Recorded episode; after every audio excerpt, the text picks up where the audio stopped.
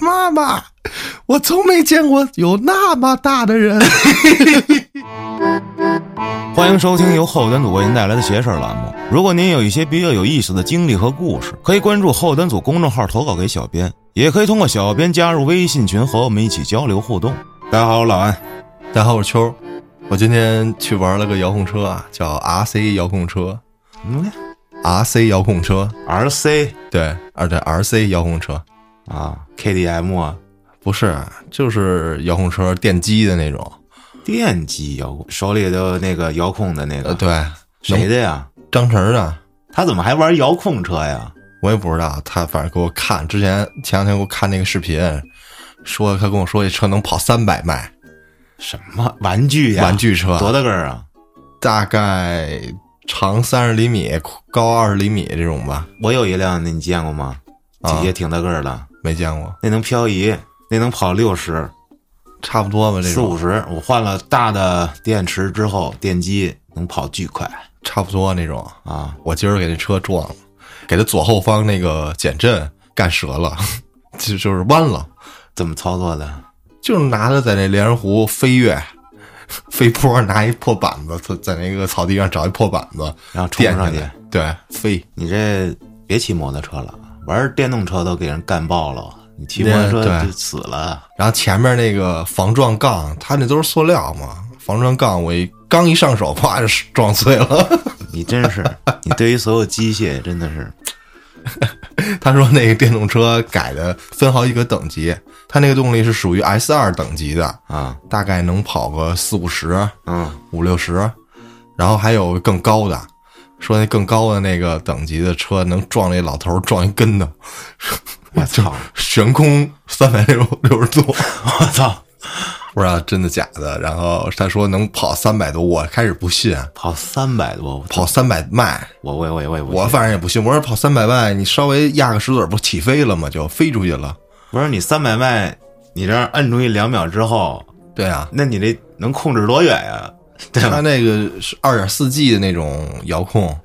那你也看不见它了呀。对啊，他、我是后来跟他聊，他说可能是在那一瞬间能达到那个速度吧。他说国外的视频他看的是，然后还有他那个轮子是不充气的，啊，就是一捏就软的那种。然后说你还可以换轮子，然后你让它空转，就是给它悬空，让它转，那轮子能甩起来，就跟那抛饼似的，印度飞饼，它不是在手里飞飞飞，那饼就大了吗？越野用是吧？啊，对，它那轮子就是你转速高了，它那个轮胎就可能甩起来。我也在视频上他给我看的，但我也不知道这东西是不是真的。然后我今儿跟涛哥玩了一下，觉得挺爽的，打算买一辆。多少钱？啊他说五百块钱就搞定了这么便宜呢？啊，我操，我那还好几千呢，那太贵了好像。送给郭哥了。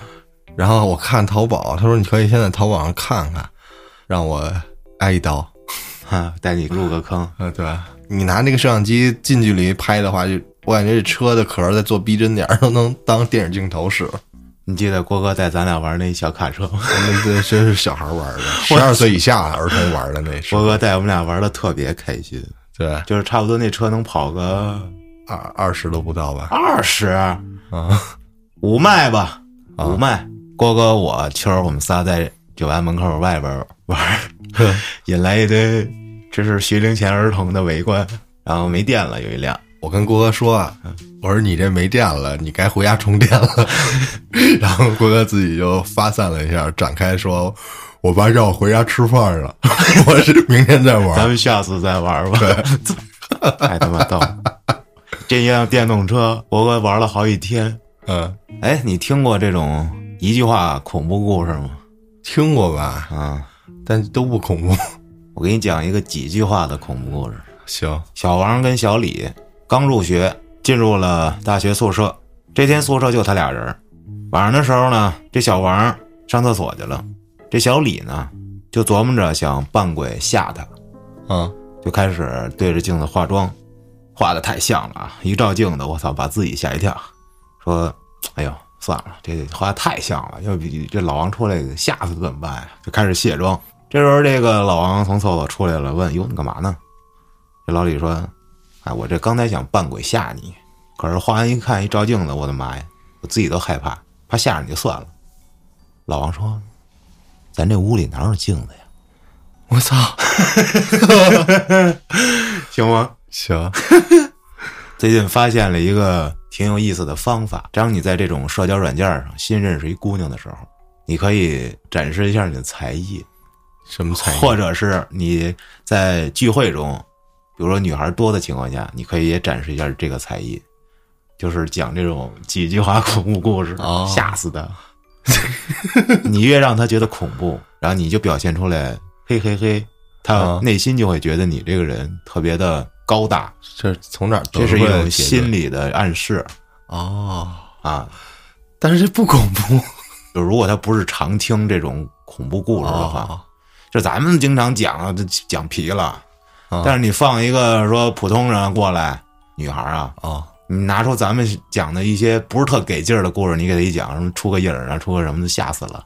是吗？我操！我用其中一个故事，我讲了两年，任何角儿、任何场儿，只要我拿着那故事，电梯那故事，我操，全死 啊，特别牛逼。最近你这投稿里面有没有征婚的呀？没有，赶紧的都投往我这儿，兄弟们，需要想脱单的啊，赶紧投稿，就用我教你们的这方式。今天我还收到一个投稿，嗯但是投稿我没仔细看，我就看他底下那句话，他说感谢后端组，然后在群里脱单了，然后后面附属了一个他在群里的昵称，我一看还挺眼熟，叫丽素双 A 弱女子， 在九群新的一个这群么牛，逼，我也挺诧异的，见过面没有啊？别让人变了。那不知道，恭喜祝贺。嗯接下来啊，投稿的朋友叫王老三，啊，这是群友，是吗？这我在群里见过，是吧？挺活跃的，他有两个这么细思极恐的小故事。他说呀，他从小就老做梦，老能梦见鬼，老哭。说后来看了 CCTV 四才知道，是因为老压着胸口睡觉的问题。讽刺自己说，还是知识有力量，不然不好好学习，每天都是未解之谜。他是不是看了《走进科学》下半集啊呀、这件事儿呢，发生在八岁那年的冬天，正月十二，记得还挺清楚。说这东北的农村啊，那是嘎嘎的冷啊，每家每户的窗户上都会安一个这么一棉帘子，哦，明白吧？挡风的，对，就跟大棉被似的。这老爸老妈呀，一块儿去他爸的一朋友家了，而且还跟朋友家住了一晚。这家里就剩下这王老三他们姐儿仨，因为他呢在小时候离了他妈就睡不着觉，这不还老做噩梦吗？嗯就睡在这大姐跟二姐中间儿，仨人一块儿嘛。嗯，这东北的天黑的比较早，而且还是特别黑，也没啥娱乐活动。电视呢就一中央一，所以就是睡得比较早。那会儿你看人都不脱发，发量都多。他小时候这不是妈宝吗？这老妈不在呀，啊他就害怕，一直睡不着，就眯着。一开始啊，这俩姐姐还跟那儿唠嗑，唠着唠着睡着了。正好这时候他一翻身，面冲着他大姐，他就看见一个羊头人身的灰影儿，一点儿一点的躺在他大姐身上，我操，跟他大姐渐渐的融为一体，不见了。妈啊哎！呀，吓得他自己感觉自己瞳孔都放大了， 身体颤抖，啊一声尖叫，这大姐一下醒了，打开灯，大姐非常不情愿的开了灯，问他一句：“怎么了？我这刚睡着啊，又做噩梦了。”老三没敢说话，啊，没事儿，睡觉吧。接着把灯一拉，大家都睡觉了。自那以后，好久他都不敢跟他大姐说话，他觉得这大姐已经不是他原来的大姐了。啊，后来长大之后才跟他姐说了这事儿，大姐说你有病吧，我啥的感觉都没有，这事儿就不了了之了。羊头人儿入深，我操！你说会不会就是窗外面的人车过来了，有的影子这是合上了？不不是，农村哪儿过车呀？那他哪儿看的影儿呢？对屋所以里说纯黑的，从哪方面解释，我觉得都不合理。看见这个东西， 你屋里纯黑的情况下，没有外面没有灯光，那它只能更黑，啊，对吧？对你说这个，我想起那次去那个王平煤矿拍摄，啊，你没去？嗯，就是黑老师他买了几个那种 E LED 充电的小灯，白色儿的，可以挂着照亮嘛。当时回去路上我就拿着这个灯，比如说想就想当那个手电使，然后我发现那个地儿，就是即便你开了灯啊，也是只有你这手里头有光源，对，就挺恐怖的，你知道吗？就是它这个黑吸光，啊，这光发散不出去。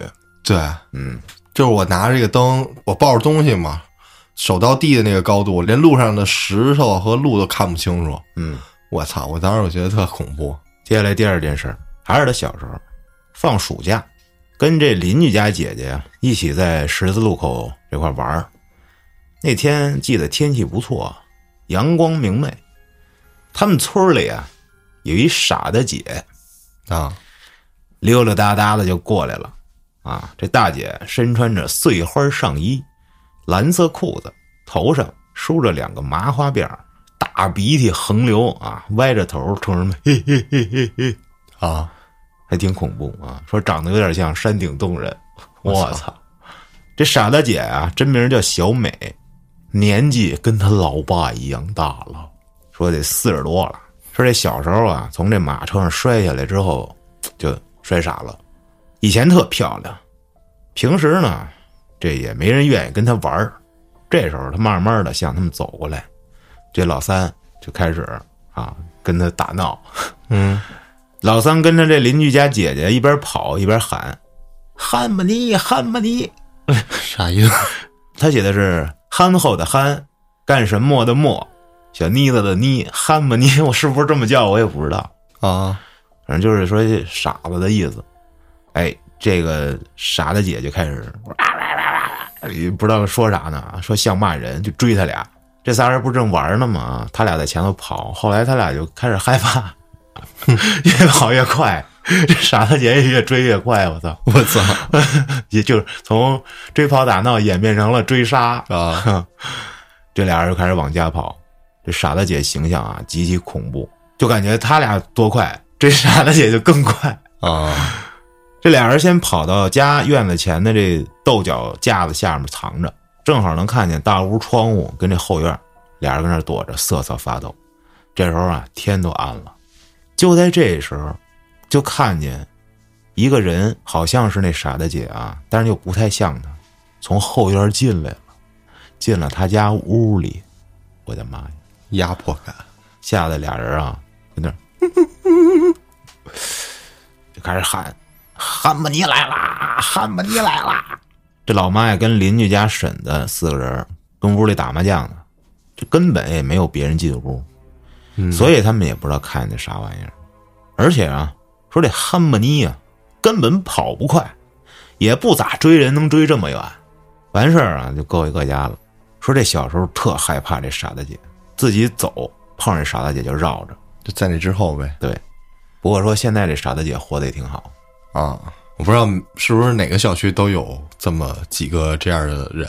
然后我们家小区也有一个，汉巴尼应该类似，反正因为你说这个，我就想起我们家小区那大姐了。啊，她是我姥姥同事的闺女啊，应该得三十多岁。我那会儿见的，这两年见的特少，基本上见不着了。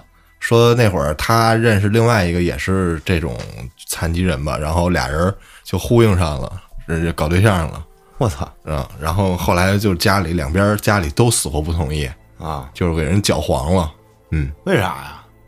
就是怕你到时候生出来孩子也这样呗，他们是后天的话，应该就不会吧？不知道是后天还是先天的，反正哦所说那个男的我没见过，但是女的我见过，也是就是女女的有点那种山顶洞人那种感觉，我操然后也是剪一短头发，她管我姥姥叫沈师傅，啊！啊，就每次见面都打招呼，就是应该也是有一定的智力能力那种。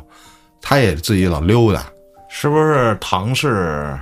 嗯，综合症是吧？啊可能是吧，没准儿，还是有一定认知能力的，就是。啊然后没事自己溜达，然后还一男的也是我们小区的，他是也是有点儿，但是还有点儿那个残疾似的，走路得拐着走那样的。拐着走啊！ 对他就是也行，他也跟我们家人都认识 啊。然后管我姥爷叫鲍师傅，报是不？我姥爷沈师傅，他们应该都是同事的孩厂子子。里的吧？对，嗯那男的还是挺好啊，就是挺热心肠的，没事儿这儿帮帮那儿帮帮的，啊，也是有一定认知能力的。但是这男的我最近还能见着，这女的我就见不着了，嗯不知道是搬家了还是怎么了。开始小时候看都挺害怕的啊，小孩儿看这种就挺恐怖的，是，因为你毕竟跟就是正常人不一样。你那会儿我感觉我理解不了啊，后来好好点儿了，就是我姥姥老告诉我说你别盯着人看。嗯，对，啊，不要有这种异样的眼光。是然后前两天我遛狗的时候，就是咱家那边老有一蹬三轮儿那女的，你还能看见他呢啊，对我之前不是跟节目里说过吗？啊，戴一防毒面具是怎么着的？是她就在我们家小区这一片儿，有一她房车呃， 对，就一三轮儿，然后搭的成一个盆，儿对，就住那三轮儿里。那天停在你家楼后面，啊，你家楼后面那片草地哦靠西一点儿那个口那儿哦，待了两天，因为我两天连着遛狗都去的那儿。嗯，我操！ 你看着他，你说话了吗？没有他，我看他就一车，他应该在那棚里呢。下回你问问他，我你不采敢 跟访他他说话，咱俩你你碰上他，你叫我，我下来。我操， 咱俩咱俩采访采访人家，嗯就是您这有什么故事？为什么这住在车里呢？反正方就便说挺不瘆得方慌便。说？对，问问，我挺好奇的，二十多年了，嗯，而且过了第三天，啊我自己溜达过去之后，第三天我去遛狗，还走那儿，那个车已经不见了。啊但是呢，我走他停车那块儿，能踩着地，有好多那个大米粒儿，吃饭呢，呃，可能自己还做饭呢，生的，生的米啊，我操，有两下子呀！就挺神的，这是挺神的。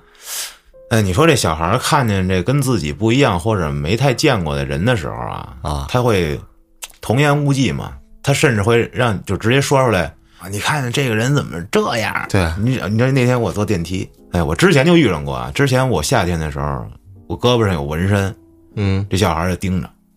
妈妈，妈妈，你看这个人的胳膊怎么这样啊？我他妈妈也更尴尬，就赶紧就说：“哎，不好意思啊，跟我说。”我说：“没事儿，没事儿。”然后前两天我又坐电梯，一小孩儿看着我，盯着我，我也回头看他，我就冲他笑， 因为我戴口罩了嘛，嗯，我就这样，我挑眉，嗯，然后他看着就看着我， 眼睛上斜，因为他矮啊，啊，他盯着我，然后跟他说：“爸爸，这人头发怎么这个颜色？”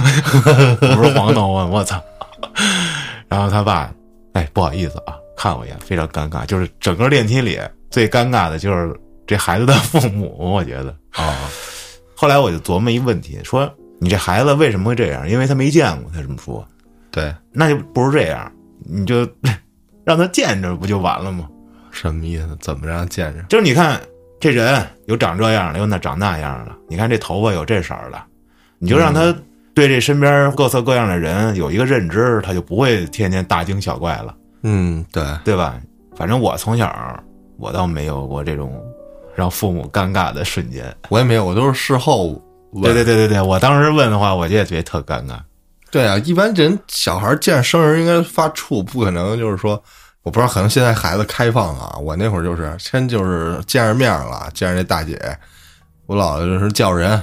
有一回我季哥给我讲，我季哥不 是三百多斤吗？我觉得大家应该能想象啊，想象不到就查查那图片，三三多百斤的斤人胖子， 啊孙悦，对，对孙悦孙悦那对对样的啊，他在西边店那会儿，西边店就一吧台嘛，进去了嘛，正好那店里有一个妈妈带一闺女正吃饭呢，然后我季哥进去了，他每次进这种门儿啊，单人的门儿就，侧着 对，就先先进一边儿，再进一边儿。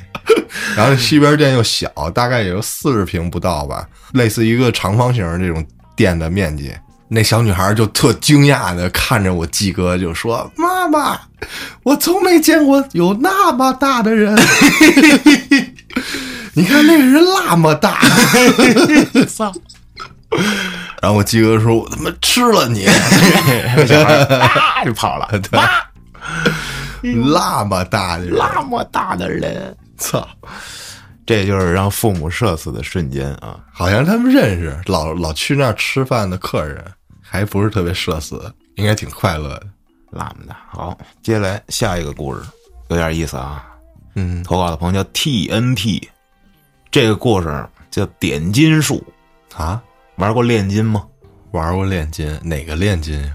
魔兽里的呀，魔兽里没玩过，玩过英雄联盟里的炼金。呃那放毒那个对，哦 DOTA 哦，知道想起来了，啊，点金手呗，点金金手成金，你出过点金手这装备吧？出过呀。就直接把怪啪就变成钱了，对就给秒了。对，前期点大怪，后期点小怪今儿这故事就讲这个。啊。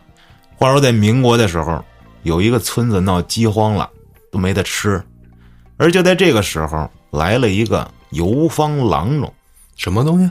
卖药的游医呀、哦，郎中嘛，郎中啊，啊，这人说自己会点金术，让人们给他一枚铜钱，他放在这地上，拿碗一扣，念了一段咒语，把这碗一打开，这碗里变出仨铜钱来，就把那俩分给了村里人，剩下的那一铜钱儿再拿碗盖住，又变出一堆来，我操，无中生有暗度陈仓，凭空想象，凭空捏造。啊！说这段那郭老师郭言郭语已经凉了，凉了，凉凉啊。对，太糙了。这时候，人群中有一个人掏出一块银元递给他，郎中呢拿碗扣住，念咒语，一下歘仨银元，哇，人们疯狂了，太牛逼了，都要学这个法术。嗯，但是这游方郎中说呢，我可以教你们，但是学费很贵啊。十锭金子，那倒没有，这人们把自己家里的钱纷纷拿出来一凑，哎，这郎中就把咒语交给了人们。这人群中有一个人说说，哎，那万一你是骗我们的怎么办呀？我们现在得试试。等他按照这游方郎中说的做了一遍之后，揭开碗，里面果真变出来三个铜钱。啊，我操！大家沸腾了，都说我操，活神仙呀、等这郎中快要走的时候，突然跟人们说了一句：“哎，对了，这变法术的时候啊，脑子里千万不可以想喜马拉雅山上的猴子，不然就会失败。啊，”人们也没在意。送走了郎中之后，每个人都跟家尝试变这戏法，但是没有任何一个人成功，因为每个人在变的时候，脑子里都在想喜马拉雅山上的猴子。啊，这故事就结束了。我操，这好有哲理，好有心理学的感觉呀！这是为啥呀？潜意识暗示，啊，这可以分两回说啊。第一个就是真的不能想这喜马拉雅山上的猴子，嗯你要不想就可以变出来。就是你如果要不告诉他最后一句话，他保证能变出来。你只要告诉他了，他就不一定会变出来。嗯就类似于你知道今天要考试，明明啊这考试你能考一百分儿，因为你做了很多的努力，你这个状态什么都很对。然而考题呢，它有十道是你不会的，你过去这个心态还是会觉得是一百分的心态啊，这是没告诉你。但是我现在就告诉你，哎，其中有十道是肯定是你不会的题，你保证就会脑子里一直想这十道不会的题到底是哪个是哪个。有一种暗示，还有一种啊，是这根本这戏法它就变不成，那不是开始试不成了吗？这有他在呀、哦，他能给人变成，对啊呀、那他就不想这喜马拉雅的山的猴子呗？他留下这句话意思就是，告诉你，因为你们老想这猴子，所以你们变不成，啊，给你一个交代，明白了吧？要是他要不说这猴子的事儿，他直接走了，大家都变不成，他就是说他是骗子。哦，他要是说了这么一个，随便说一个，人们都变不成了，那就怪自己。两种心理暗示，我操，有点意思啊。那他这是魔术吗？哎，这故事不重要，重要的就是这结局嘛，啊，对对吧？我前两天看刘谦又表演了一个二零二二年的魔术，做 UP 主呢。啊，他说啊，开头铺垫自己为这魔术怎么怎么着吧，说是没有托儿，但我有点不太相信没有托儿啊， 嗯。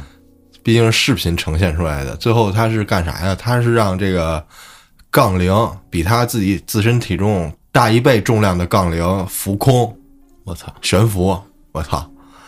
然后视频八分多钟吧，他开始前几分钟先在那儿每天就去练那个腿，拉着杠铃，然后找了一个最后找一个篮球场作为这个变魔术的场地。他找这个路边的人，他先去跟人变一小魔术，然后问他我这儿还有一魔术，你一会儿要去看啊吗？然后又给人拉到那个篮球场，找这么十来个吧，十来个人，然后最后他就去变魔术去了，然后把这杠铃提起来，然后松手，杠铃浮在天浮在空中了，然后他又拿了一个类似于鸡毛掸子似的东西绕着这杠铃一圈儿，就是说我没有东西蹬着它，对，没有东西吊着它，我操！然后这个杠铃掉在地上的时候，确实是那种大概咣啷一百一下子对一百二十斤重量的那种我操感觉，我操，你这样陆晨辉他们都不用再练了，你找刘谦去就可以了。太牛逼了！他蹬起来就不可能啊一百二十斤，他能蹬起来。他说他是六十公斤，啊！他是先给拉起来，然后撒手了是吧？对啊啊啊啊！他不是举起来啊、嗯太神奇了！我我也会人体浮空术，回头我出个视频吧，我出一期视频，然后放到公众号里。我想想啊，就这期吧，啊！就这期的公众号里，我附赠一小视频，打算让谁浮空？我自己浮空啊，给你们看看啊，真会。然后我会在最后附赠你们解密啊，啊！这人体浮空术不开玩笑，保证你能浮空啊！而且我还看过一魔术，特牛逼，就是在水面上。啊就是人站在水面上走。啊！我好像也看过一开始的原视频是他在海上还是河呀，直接就他妈的趟过去了，啊，边上人，然后还有一条船，直接从他面前经过，嗯等于他不可能说有绳子吊着嘛，不然就翻了。嗯后来有一个大哥揭秘说，在游泳池里我也能在游泳池里走，那水也挺深的，他走着底下还有人在游泳呢。啊后来是怎么着啊？有一个透明的啊，玻璃的还是亚克力的，反正就那么个瞧桥在这个水面上，啊就跟水平吧，你看不见，它就能走。 然后人是可以钻过去，因为底下是空的嘛，就几根杆儿支着就行了，啊！这么回事儿。操，你们 真他妈缺智商，我操，感觉。操！那那刘谦那个怎么变的？我挺好奇。而且还有一大部分人相信，说这个世界中真的有这种特异会魔功法能的人伪装成魔术师，你信不？我不好说，说真的，我要有特异功能，我伪装成魔术师，我真是大傻逼！我操。那你要特异的功能干嘛呀？我靠！你得说我会什么特异功能。首先，我即便是有任何特异功能，挑我一个也不会说去当魔术法魔术师的。挑一个。我昨天还跟那个微课玩家聊了一期，我想有个超能力， 你想有啥超能力？最聪明。这这聪明想知道我想有啥，你听节目去吧。啊！嗯，你要让我挑，只能挑一样是吧？对，能不能复合几样啊？不行啊，你那就不就是超人嘛，蜘蛛侠或者这别的怎么着的，就太无敌了。你有一样特异功能，会有好多限制。那就不死啊！嗯，那这你这玩意儿其实是也吧？挺无聊的，不死，这没什么无聊的呀，六库仙贼嘛？我觉得没什么意思。为啥？这个这个观点，我觉得我在我在维图玩家里表述了一遍，我不好想再停表述了。不要在我节目里打广告，再见。嗯， 行啊，最近学的挺鸡呀、我操！聊着聊着， 他妈广告就扯住了。 还没有上车的朋友啊，抓紧时间微课玩家啊！好，下一个投稿的朋友叫叶听雨，他家呢是在这山东省某市某县一农村，在他小时候，这隔壁村儿有很多被绑在大路树干上的小草人儿。这件事儿发生大概在他三四年级的时候，某一天放学回家，帮老妈做好饭以后啊，准备写作业。老妈说呀：“你去北边那菜地喊你爸爸回家吃饭、啊。”他就去了。快到地里的时候呢，就看见这这河岸上有一群人走过去，啊，排着队，一群人啊。嗯，与此同时，也不知道怎么着，这身边就起了朦朦胧胧这么一层雾气，也没多想，跑过去喊他爸去了。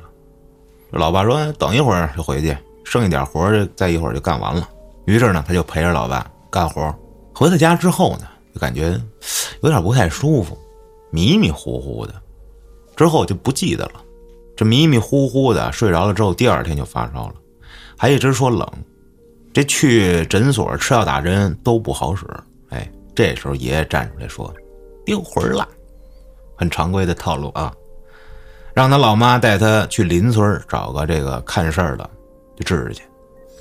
老妈就带他去了。到了那儿以后，这神婆先让他喝了一碗香灰水，然后就从他身体里出现了一个影子，啊，我都不知道怎么理解这一句。替身呗，这神婆就开始跟那影子说话，啊，具体说什么这也不知道，啊，之后影子就消失了。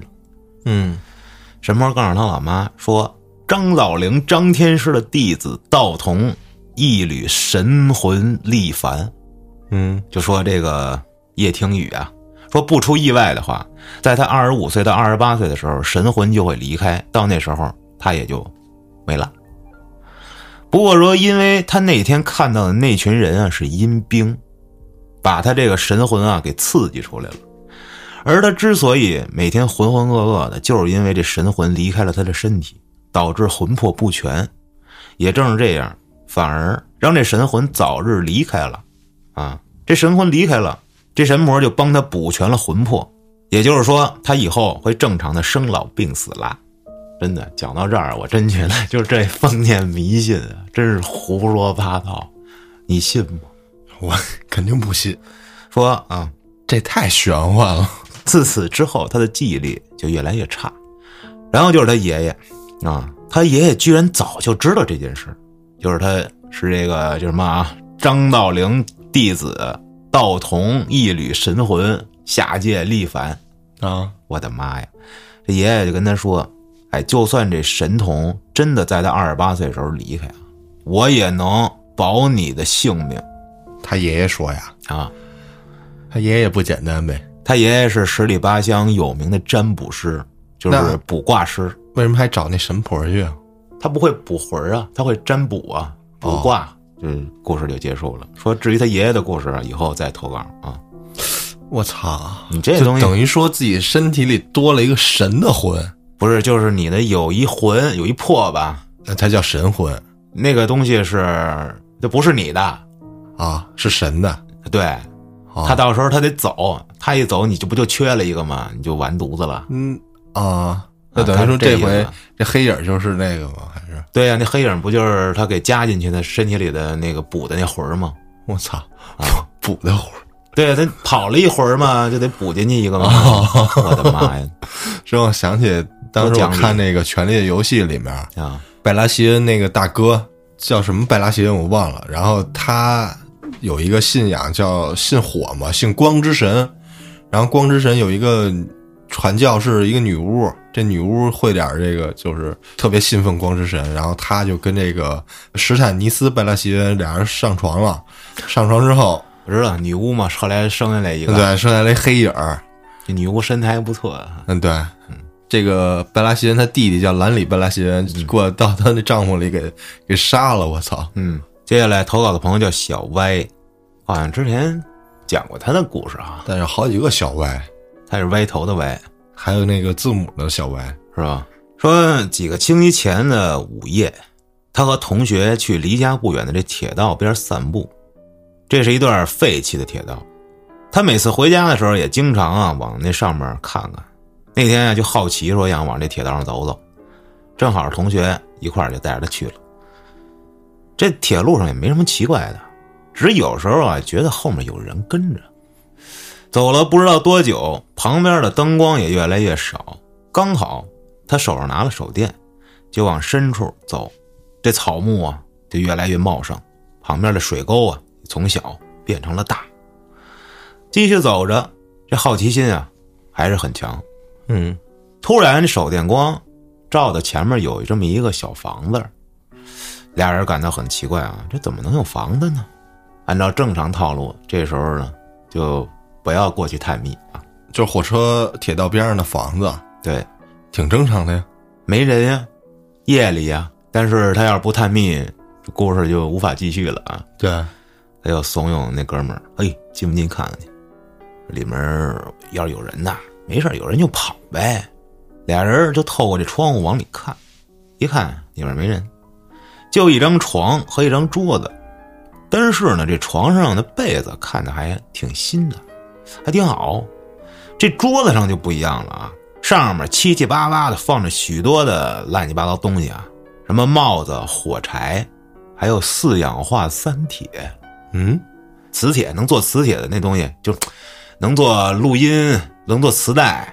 啊，你记得就是说墙上要是放四氧化三铁，不是可以把那人映上去吗？就那东西原料，不知道看着跟黑火药似的，沙子黑的，啊能做磁铁这么一东西。啊，我他离这么远都能看清楚，那是四氧化三铁。我操，真牛逼！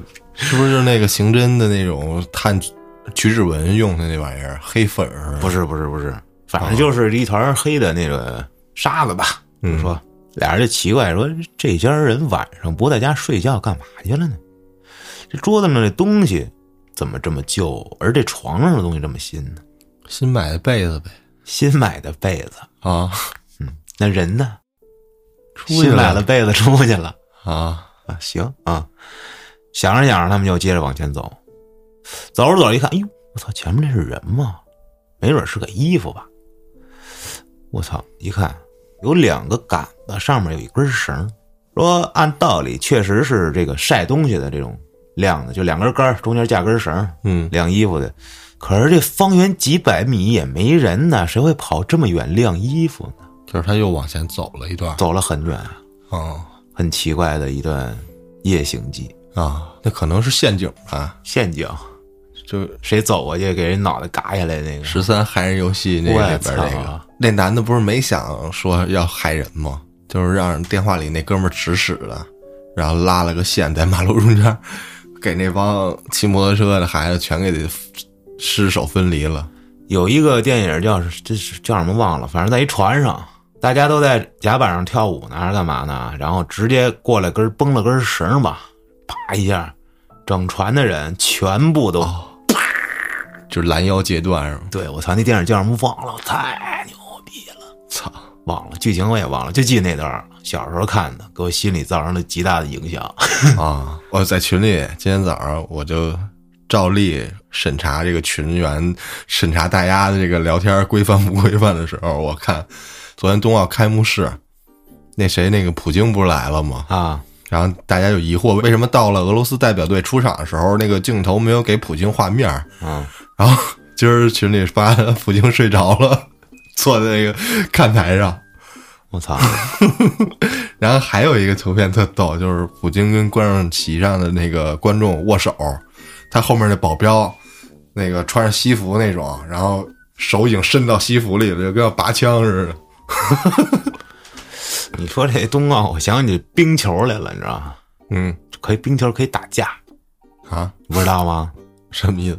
可以抡人呀、 对啊，为什么呀？冰球的规则有一项就是，如果你双方啊队员想打架，啊你就得把盔摘了，把头盔卸了，然后拼，啊！打到一方倒地服了为止。这是什么这这是其他人这时候不许上前啊。啊？但是现在演变成就是 群殴老他妈干，这我倒知道，就是好像我看美国吧，中国也干，跟韩国、俄罗斯都干。就这这个规矩啊，是好像是在什么赛上能用来着，我忘了，我因为不太了解。但是咱们这都不不不让打架啊，所以打架就就不积极了，就我老觉得是冰球进不了球，因为你看那个人穿完护甲就那么大，手那个门儿那么小，还是能进球，挺牛逼那的在地上滚，那个滋溜滋溜的，啊！特别小、反应啊，不过来呗对啊，快着呢。你要人家那在地地上练那冰球的时候，我见过啊，拿那小杆儿，叭叭叭就抖那球，那球都不掉地上。那拿那过人什么的，那可牛逼了，难着呢。然后就是今天我女朋友说要冰墩墩，啊，那个吉祥物、对，我然后我一看，操，买不着了已经，你把自己打扮成冰墩墩，我算了吧，你挺像的。我就让朱老师给我找。他说最晚三月底，因为他不是在那个他是记者那一块儿的嘛，去鸟巢那块儿奥运村嗯，要封闭了嘛，三月底放出来。他呀，啊，他说现在能买到就奥运村里面能买到这些周边了。我说行，你给我来俩。我也要。呃现在跟他说，你跟他说，你直接给他转钱就行。你不是你给我买吗？我给谁买呀？给我买呀！我凭什么呀？我也想要礼物啊！你要是有有什么理由要礼物？ 我他妈凭什么没有理由要个礼物啊？我高兴， 没有人没有人说要要呢，舔着脸。去 你妈！再见吧！我来换个我来搭档，俩是涛哥，涛哥他也自费的，他也说来一个，因为不行现在网上没有，然后专卖店也没有，缺货了。我说那还有可能补货吗？朱老师说基本上补不了了，可能。我说你赶紧能不能佛一个出来？ 所以他说我尽量。我说行，自己代发，加油。你就不能让我白嫖你一回吗？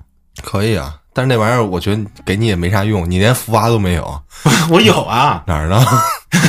哎，你要有福娃，我再送你一个冬奥的，我觉得很合理。你没有，你光要一冬我奥有啥那用个正经的那钥匙链儿五个，哪儿呢？收起来了，应该在那房子里呢你。找出来，下回你摆出来，没事儿，三月底呢。你滚蛋吧，你个他妈抠逼玩意儿！操，你要那玩意儿有啥用？我就跟这么跟你说，你问 我就你要，那就我就没什么白嫖，你跟你女朋友说，我没有女朋友，我就要， 你不管了，我要过情人节了，你送我个礼物，跟我有淡关，我不管，反正过节我就要礼物。 什么节你都过呗。对， 我估计马上就没朋友了， 你的愿望开始我要朋友了。愿望给我朋 友，操！对，下礼拜一情人节又赶上要更期邪事儿，要不然咱来个海龟汤吧。随意，啊，我这也没有什么这个感情上的 那个灵灵异故事，看情况，到时候叫上剑叔咱一块儿去玩个海龟汤，嗯。好吧？今天就聊这么多，感谢您的收听，我们下期再见。